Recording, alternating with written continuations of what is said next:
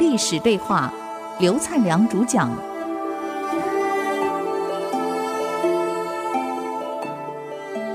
各位好朋友，我们继续我们的与历史对话。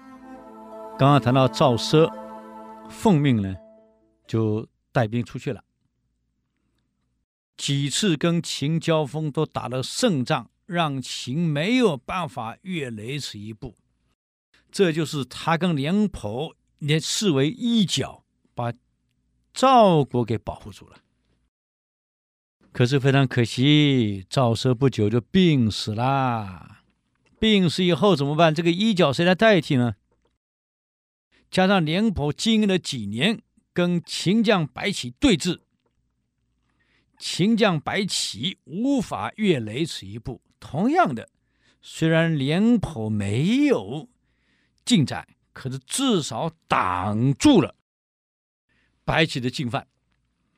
这个时候，惠王已经死了，儿子赵成王继位了，就在想：这样对峙下去不是办法，可能廉颇无能，不如换个有能力的。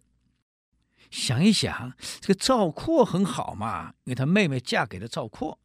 啊，又认为赵括能力很行，两个人常在一起嘛。他没有当国君、当太子之前，跟赵括常在一起，什么都聊，认为赵赵括很有才华。难怪孔子讲：“不以言举人，不以人废言。”不要因为你很会讲话呀，头头是道，就认为你有才华，用了你。哎，所以我们为什么选举常会选错人，就是这样子。越会讲话的，越能争辩的，那越有口才的，不代表真的有能力呀、所以孔子讲，不要用言会讲话去举人，用这个人，也不要因为这个人你不喜欢而废他的言，不听他的话。这个我想，我们当领导都很要很注意啊。我们周边有些人口才很好的，我们会造成管理学上一个专有名词叫 halo effect，叫光晕作用。我们在用人的时候，只看到他某一点的优点，而以为他有了全面性的优点，就重用了这个人，而是他可能除了这个优点以外，没有任何优点呢。所以，我们看人往往只看到一部分，而不是全部。这个叫光晕作用。我再举个简单例子，我想各位好朋友就容易听懂了。假如有一天你不在家里，有个客人来拜访，你不在，你回来了，弟弟说：“哥哥呀。”早上有人来找你，哎，哪一位呀？我不记得了，好像我记得他头发是染成绿色的，啊，那我知道是谁了。就这个绿色给你印象最深刻，你知道是谁了？这叫光晕作用。一个人的才华可能很多种，我们只记得他某一个优点，其他缺点看不见，或者其他优点我们也看不见，这个就是光晕作用。那么现在他只知道赵括很行，嘴巴很会讲话，口才好，应该也能打仗，所以用他去带了廉颇。后来赵军大败，是后来的事情了，所以用人要很注意啊，真的要很注意。所以做个领导人一定要深谋远虑，看得远，看得广，看得深，你才能知道。所以现在对领导人还有个要求，叫做预见力，对未来你能够推测多少？你能了解多少？可是你要预见力，千万记得，你一定要有多闻。所谓的古代叫多闻，就是你有很广博的学识，有很广的世界观，看得多，懂得多，知道的多，也学得很多，你才能够综合起来后，对未来有个正确的判断。所以术书上有一段话叫“固陋则亡国之本”，固。就是顽固的固，陋是简陋的陋，固陋则亡国之本。为什么叫固陋则亡国之本呢？他讲一个领导人、一个管理者，固是顽固，他没有办法接受人家给他的建议；陋呢是无知，他懂得太少。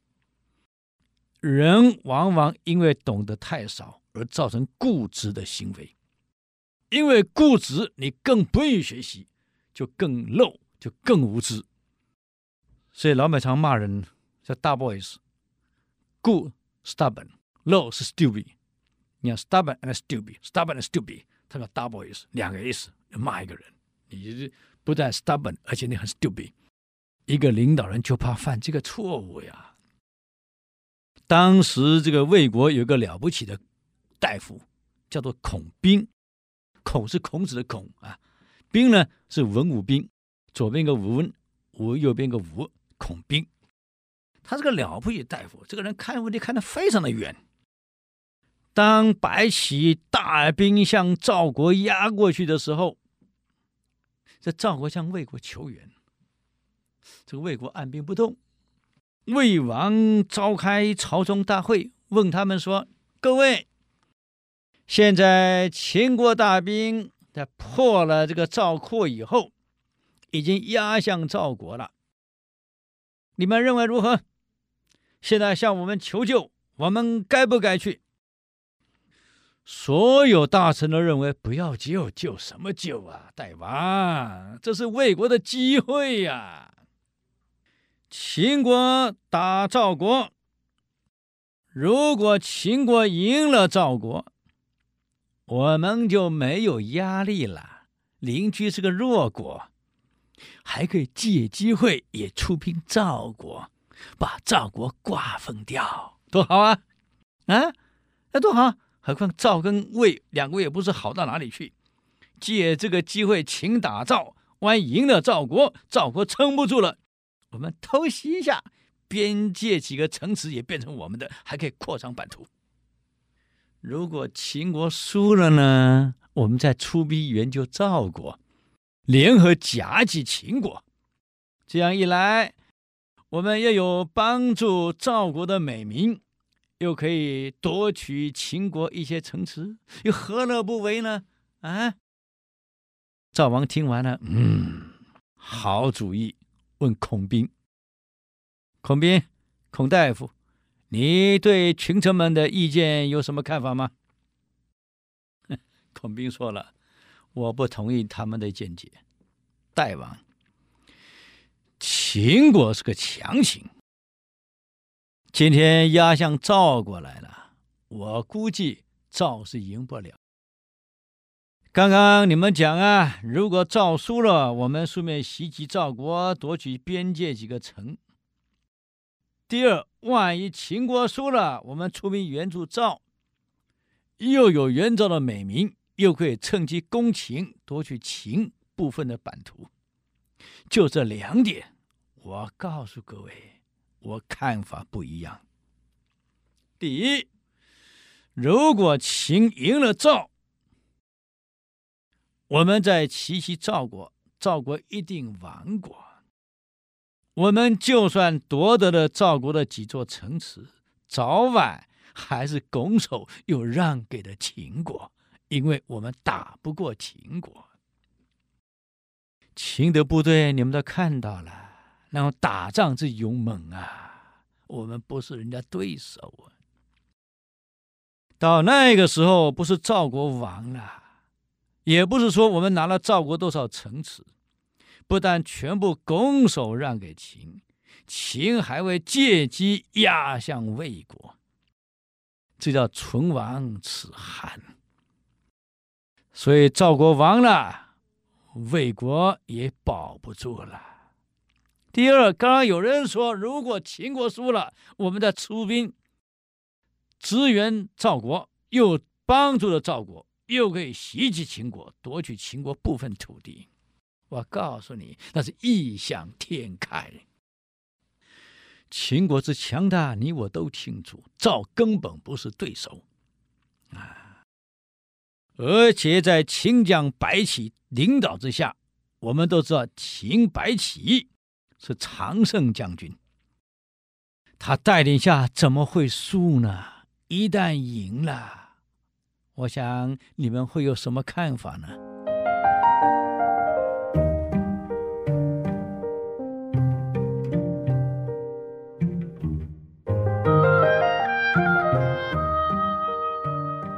各位好朋友，我们继续回到我们与历史对话。那么刚刚谈到孔兵的谏言，他说：一，这个如果秦国胜了赵国，你去偷袭赵国，可以得点城池，这是行不通的，因为秦国灭了赵，再下来一定是灭你魏。你以为哪来赵国几个城池啊？你根本保不住啊！不是你的，连魏国也不是你的。第二，秦国输了去打秦国，秦国怎么可能会输？啊！你们搞清楚啊！从商鞅为秦孝公变法到现在，你看一看，已经历经三朝了。秦国对外用兵有输过一次吗？从来没有输过，都是胜仗。何况现在有白起这个战神在带他们，你们怎么可能会认为他会输？我担心的是。你们这一群无知的人，在带领的国军又顽固不肯接受谏言，你真的符合了美国人骂人的大 boys，就 stubborn 又 stupid。我告诉你，有一群燕子在屋檐下筑巢，母燕嘛带着小燕，抚着它们，日子过得很快乐嘛。可有一天房子着火了，一路烧了。这一窝燕子还高高兴兴在里面玩，根本不晓得房子烧了会把它们烧光。我担心的是大王啊，你所带领这一群臣子，就像母燕带着小燕那一窝燕子在屋檐下筑巢，天下都烧起来了，你们还认为只有自己是安定的？秦灭了赵，一定再来是灭楚、灭韩、灭魏、灭燕、灭齐，这个顺序我大概都会知道。天下马上就要归秦所有了，你们还在安逸在这里做着幻想，不肯去了解环境的变化，而想出应该有的对策。一个领导人没有预见力，一个领导人又顽固又无知。这个下去怎么能不亡呢？我在这里跟各位保证，二十年内，秦当统一中国，灭掉六国。秦统一中国，公元前二二三年，果然是二十年统一中国了。这个孔明的预见能力不得了啊！可这样一个有预见力的人讲的话，谁听啊？谁会相信啊？没有一个国君会相信他讲的话。所以孔明讲：“我看我们魏国也将完了。”所以孔明就回家了。这个魏王想一想啊，这个孔明讲的有道理呀。既然这么有能力，而且孔明声望这么高，他的整个国家他的声望最高，学问最好，又是孔子第六代孙，就请了使者来请他，希望你能来干宰相，不是光干个大夫。来当个宰相嘛！啊，孔明这样回答：现在来请我当宰相，一是因为我有名望、有学问，还是你真的要听从我的谏言呢？如果真的要听从我的谏言，把国家治理好，不要说你们带这么厚的礼来请我，我根本不在乎这一些。平常我粗茶淡饭一样过日子。这个不是我要的，嗯，我只希望大王能信任我，真正把我的意见用到实践上去，把魏国真正成为强国，而保护了魏国不被灭亡。如果只是用用我的名望，我想我来了也没有意义呀、哎呀，这使者讲，哎呦，大王要我来请你是真心的嘛，绝对是真心的。就这样。把孔兵又请回去，大王亲自出来，在外面迎接他，拜他为相。这时候，孔兵告诉大王：“既然你拜我为相，那么我现在就开始做事儿了。我们必须要以前线的时间来处理问题，而不是以后方的时间来看问题了。国家这么紧急，赵国一旦亡了，我们就保不住了。”那我该做哪些事儿？啊，第一，军事要发展，一定要强加锻炼部队，治其民始，以坚其城守，这个一定要的。教育人民为国家，就算战到死，要保护这个城池，这个兵要训练好。第二，打仗要吃饭的呀，要经济的，要发展经济，尽其地利以多其机，就是把土地好好的利用起来，耕种起来，让国家有更多的粮食积蓄。没有粮食，打不了仗。你看，当时这个明朝朱元璋起义的时候，朱升给朱元璋的建议：高筑墙，广积粮，缓称王。对了，这让朱元璋后来成功了。高筑墙是发展军事，部队有战斗力，保护的根据地；广积粮，发展经济。没有粮食怎么打？没有经济怎么打仗啊？所以，孔斌给魏王的建议也是一样：高筑墙，广积粮，先发展军事，发展经济。这两个一定要先做好。第三个要清除政治上的污秽，所有腐败的、贪官的，一定要整顿掉，这样老百姓才能获其利而得民心啊。为了这样，我们国家那么多的冗员，部会那么多，很多部会冗员需要裁掉啊。后来你看，这个唐玄宗李隆基继位，邀请这个姚崇干宰相。姚崇第一个条件就告诉他：“你要我干宰相可以，我有十个要求。第一个，先除冗员，国家冗员已经多到办公室坐不进去了。”坐到外面去了，到处跟老百姓租民房，在当办公室，这成什么体统？李隆基一听，是啊，是啊，我也发现到国家这个问题，我听你的。你看，这冗员不但对国家没有好处，还消费国家的经济实力，还阻碍了政治效率、行政效率。因此，大王，这个得先解决啊，罢黜掉那些多余的、不要的、累赘的，还有腐败的官员。政治要清明，第四个，法治要落实，社会才能安定。韩非有一段话呀：“律令早于官府，赏罚必于民心。刑罚不重，这个重是这个中国的重，念重啊。刑罚不重，形同无法。”他说啊，这个法律是政府定的，早为官府嘛。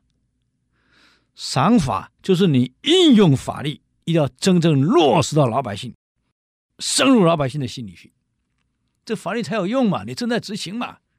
刑罚不重是形同无法，刑罚定了这么多，没有真正去落实，跟没有法令有什么两样啊？不如别定算了，浪费国家钱嘛。我这四点建议。希望大王您能够执行。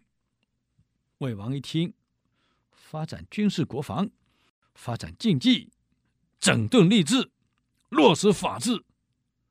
好，我一定会做。讲归讲，结果还是没做，因为完全没有做。后来孔兵辞职不干了，走了。九个月的宰相做不下去了。人才走了，人才要么我们没人才，要么有人才不能发挥抱负，没有给他环境，人才一样留不住。孔兵一走，魏国政局更乱，最后还是亡国了，多可惜呀、Música